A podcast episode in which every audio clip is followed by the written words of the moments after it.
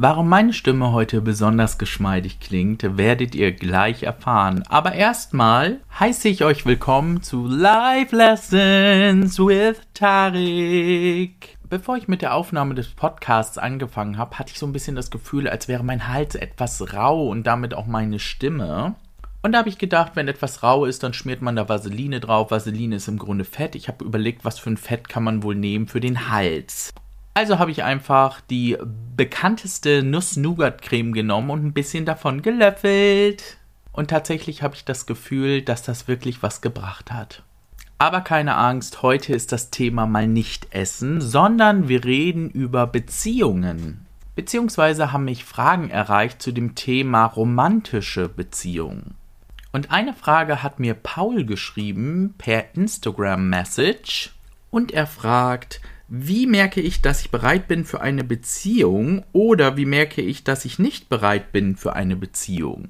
Er findet das Thema sehr komplex, weil er Angst hat, dass man zum Beispiel falsche Hoffnungen macht und dementsprechend den anderen oder die andere auch verletzen kann. Paul an dieser Stelle, das ist schon mal eine gesunde Einstellung zu einer Beziehung. Eine Frage, die wir uns vielleicht vorher schon stellen sollten, ist überhaupt, wann bin ich bereit für irgendwas im Leben? Und das ist genau der springende Punkt. Es gibt einfach nie den passenden Moment, es ist immer der falsche Zeitpunkt. Also können wir uns von der Komponente Zeit schon mal verabschieden. Also es ist schon mal egal, wie alt man eigentlich ist.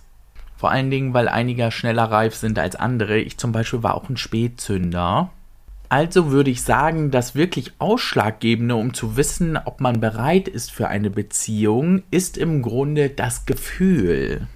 Ich finde es zum Beispiel immer wieder interessant, gerade so in Dating-Shows und sowas, dass die Leute häufig sagen, ja, ich merke noch nichts, aber das wird sich vielleicht noch entwickeln. Ich würde aber persönlich behaupten, entweder man weiß, dass man verliebt oder verknallt ist oder was auch immer, dass man Gefühle für den anderen hegt und nicht, dass sich das erst mit der Zeit entwickelt.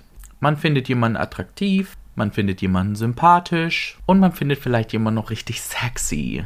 Und ich glaube, genau das sollte auch der Punkt sein, an dem man selber sagt, jetzt bin ich bereit für eine Beziehung. Wenn das Kribbeln im Bauch, die sogenannten Schmetterlinge im Bauch, nicht mehr weggehen bei einer bestimmten Person und die Person signalisiert, dass sie dasselbe Gefühl gegenüber dir hat, dann würde ich sagen, stürzt euch ins Getümmel, stürzt euch in das Abenteuer Beziehung. Und wie bei allen Dingen im Leben, Learning by Doing. Also während man das Ganze durchmacht, lernt man dazu, was einem wichtig ist oder was man lieber lassen sollte. Wichtig ist an dieser Stelle aber, dass man Kompromisse eingeht. Die ersten Wochen und Monate wird das überhaupt kein Problem sein, weil man ist verliebt und alle Macken des anderen stören dich nicht und man findet sie sogar eher süß. Aber nach dieser sogenannten Honeymoon-Phase oder auch Flitterwochenphase, merkt man dann ganz schnell, dass die andere Person auch nur ein Mensch ist und diverse Päckchen mit in die Beziehung bringt. Zum Beispiel fängt es ja schon damit an, dass man eine andere Erziehung und ein anderes Umfeld in seiner Kindheit genossen hat. Das muss nicht immer schlecht sein, weil gerade die Kombination gute Beziehungen ja ausmacht. Und das bedeutet eigentlich nichts anderes, als auf den anderen zuzugehen und auf Dinge zu verzichten oder Dinge umzusetzen, die man selber alleine nie gemacht hätte, weil der andere es ein bisschen von einem verlangt. Es geht jetzt nicht darum, dass jemand die Zügel in die Hand nehmen soll und dir sagt, was du zu tun hast. So mache ich das persönlich auch. Es gibt gewisse Werte und Vorstellungen, die setze ich durch, da würde ich auch nie dran rütteln. Aber es gibt einige Dinge, an denen man arbeiten kann, damit der Partner auch merkt, wie wichtig einem selbst diese Beziehung ist und dass die Beziehung es sogar wert ist, dass man sich ein bisschen dafür verändert. Ich nehme jetzt mal das Beispiel Ordnung halten. Wie ihr ja wisst, bin ich eher der unordentliche Typ, mein Mann eher der ordentliche Typ und trotzdem kann das Ganze funktionieren. Ich weiß einfach, wie wichtig es ihm ist, dass die Wohnung aufgeräumt ist. Das bedeutet, ich räume nach dem Essen mein Geschirr weg, ich bringe den Müll runter, wenn er sich türmt. Bei uns türmt er sich nicht, weil wir den regelmäßig runterbringen, weil mein Mann sonst durchdrehen würde. Aber auf der anderen Seite dafür habe ich mein eigenes kleines Reich und da darf es aussehen, wie es will. Auch wenn ich mir zwischendurch mal was anhören muss. Aber ich kann dann einfach sagen, das hier ist mein Bereich. Ich mag es lieber etwas unordentlicher und da hast du dich dann nicht einzumischen. Das klingt jetzt ein bisschen aggressiv, wo ich das gerade so sage, aber das kommt überhaupt nicht so beim anderen an, wenn er genau versteht, was das für den anderen bedeutet. Man muss sich auch Freiheiten lassen und den anderen auch so lassen, wie er ist, sonst muss ich mir einen anderen Partner suchen. Und genau das ist auch ein ganz, ganz wichtiger Punkt. Das machen die Leute heute sehr, sehr wenig, weil die Auswahl sehr groß ist und dementsprechend werden Beziehungen relativ schnell beendet, weil es eine Sache gibt, die stört. So, Paul, es tut mir ein bisschen leid, dass ich dir jetzt nicht sagen konnte, wenn du das und das fühlst oder das und das denkst, dann stürzt sich in eine Beziehung, jetzt geht es los. Aber das ist ja vielleicht auch nur meine Definition von Beziehungen. Wenn du das erste Mal richtig eine Beziehung führst, wirst du einfach ganz schnell merken, was dir gefällt, was dir nicht gefällt, was du in einer Beziehung wirklich erwartest und ob dein Gegenüber dir das auch geben kann. Natürlich schwingt aber immer das Risiko mit, dass diese Beziehung uns schlechte Erfahrungen mit auf den Weg gibt und uns für zukünftige Beziehungen Steine in den Weg legt. Bestes Beispiel ist hier betrogen zu werden und in der nächsten Beziehung gibt es dann immer ein Vertrauensproblem. Das sind aber Erfahrungen, die man im Leben einfach machen muss. Bei Software nennt man sowas gerne Trial and Error, also ausprobieren, fehlschlagen, ausprobieren, fehlschlagen, in der Hoffnung, dass man irgendwann zu einem Ergebnis kommt, das perfekt ist. Und ohne euch die Illusion nehmen zu wollen, es gibt kein Perfekt. Auch in einer glücklichen und gesunden Beziehung wird es immer Streit geben. Auch in einer gesunden und glücklichen Beziehung wird man immer wieder dieselben Themen durchkauen, weil man nie auf einen Nenner kommt. Aber wenn man die andere Person wirklich liebt, dann überwiegen die positiven Eigenschaften. Also so ist das ja auf jeden Fall bei mir. Und das bringt uns lustigerweise schon zu der nächsten Frage, die ich bei Telonym bekommen habe. Warum wird einem nach einiger Zeit in der Beziehung langweilig? Wie eingangs schon erzählt, gibt es die sogenannte Honeymoon-Phase. Man ist verliebt, man sieht nur das Gute an dem anderen. Die Zeit ist dann irgendwann vorbei und der andere fängt einen an, auch ab und zu mal zu nerven. Mit Dingen, die einem vorher eigentlich gefallen haben. Und nach einiger Zeit gewöhnt man sich an den anderen. Und genau hier besteht dann auch die Gefahr, dass es langweilig wird. Und soll ich euch mal sagen, woher das kommt? Problem number one. Wir alle haben eine völlig falsche Vorstellung davon, wie eine Beziehung zu funktionieren hat. Vor allen Dingen im Alltag, also jeden Tag. Wir kennen Beziehungen hauptsächlich aus dem Fernsehen, wo die Leute sich Hals über Kopf verlieben. Dann haben sie Drama, Drama, Drama. Dann kommen sie wieder zusammen und sie heiraten, kriegen meinetwegen auch noch Kinder. Und meist da endet die Serie oder der Film. Das heißt, wir sehen selten Beziehungen, wie sie im Alltag funktionieren, weil das auch nicht interessant für eine Geschichte ist. Außer natürlich die Serie und der Film handeln davon. Und wir selber glauben dann, dass dieses Gefühl, das wir anfangs für den anderen hegen, 50 Jahre lang Bestand haben müsste. Aber Liebe ist nichts Beständiges, Liebe verändert sich. Das kann mal gut und das kann mal schlecht sein. Schlecht ist natürlich, man fängt an, dass der andere einem gleichgültig wird und man fängt an, andere Menschen besser zu finden als den eigenen Partner. Gut ist es natürlich, wenn man dann eine Liebe aufbaut, die auf Vertrauen und Intimität basiert. Und Intimität bedeutet auch, dass man mitbekommt, wie der andere Durchfall kriegt, nachdem er was Schlechtes gegessen hat. Das ist nicht mehr diese Hollywood-Romanzen-Love-Story, aber man fühlt sich bei dem anderen einfach geborgen. Ich beschreibe das immer gerne so, dass der Partner ja Teil der Familie wird. Und das ist dann ähnlich der Liebe wie zu deiner Mutter oder zu deinen Geschwistern. Was natürlich leicht dazu führen kann, dass man auch so nebeneinander herlebt. Deswegen muss man an einer Beziehung sein Lebtag arbeiten. Das klingt erstmal hart, ist es aber gar nicht, wenn man im Alltag einfach häufiger mal drüber nachdenkt, dass der Partner nicht selbstverständlich ist. Und vor allen Dingen, dass die Zuneigung dieses Menschen zu dir nicht selbstverständlich ist. Und auch wieder der Punkt Kompromisse. Ich kann in einer Beziehung nicht immer meinen Willen durchsetzen, aber man muss dafür Sorge tragen, dass sich das die Waage hält. Das ist für den einen leichter, für den anderen etwas schwieriger.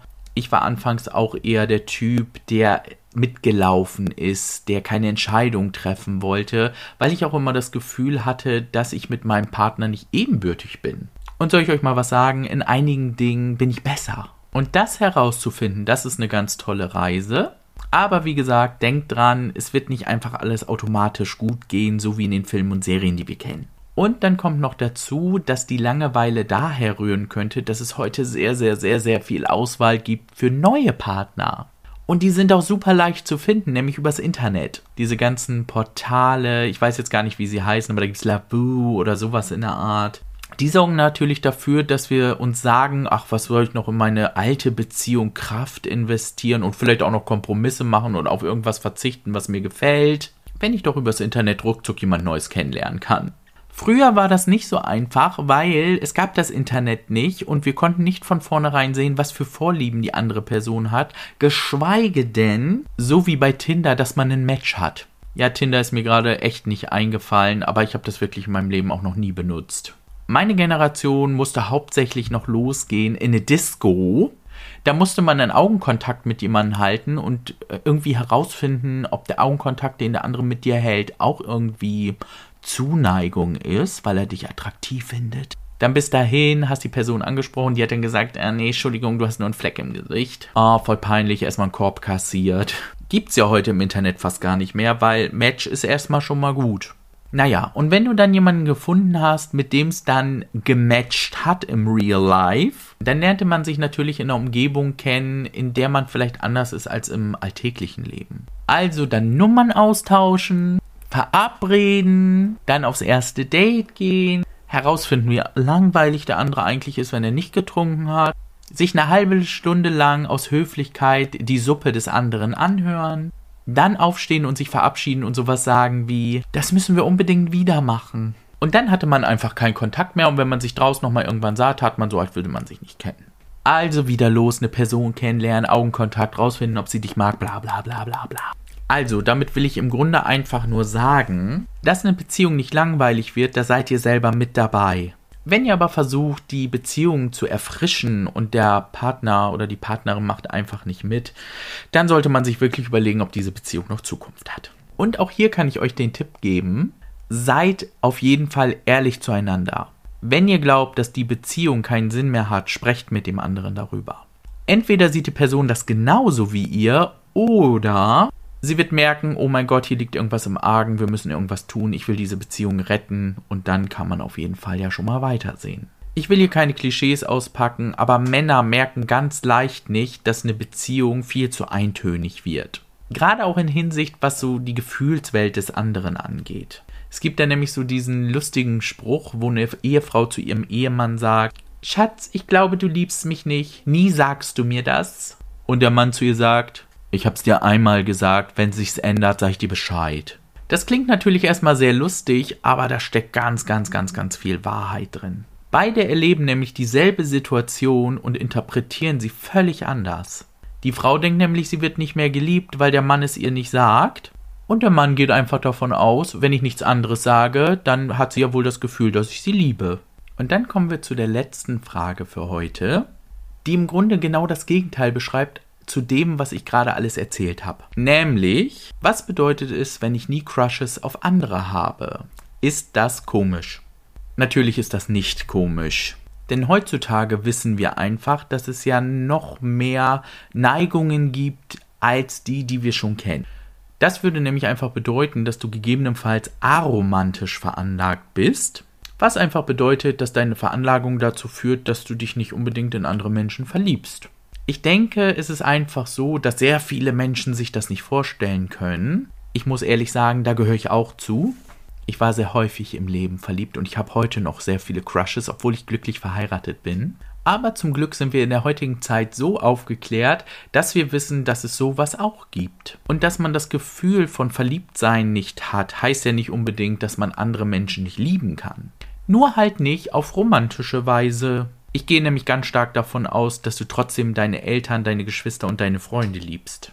Oder einfach, du bist noch nicht in dieser Phase deines Lebens angekommen, wo du dich in andere Menschen verlieben kannst, willst, möchtest, was auch immer.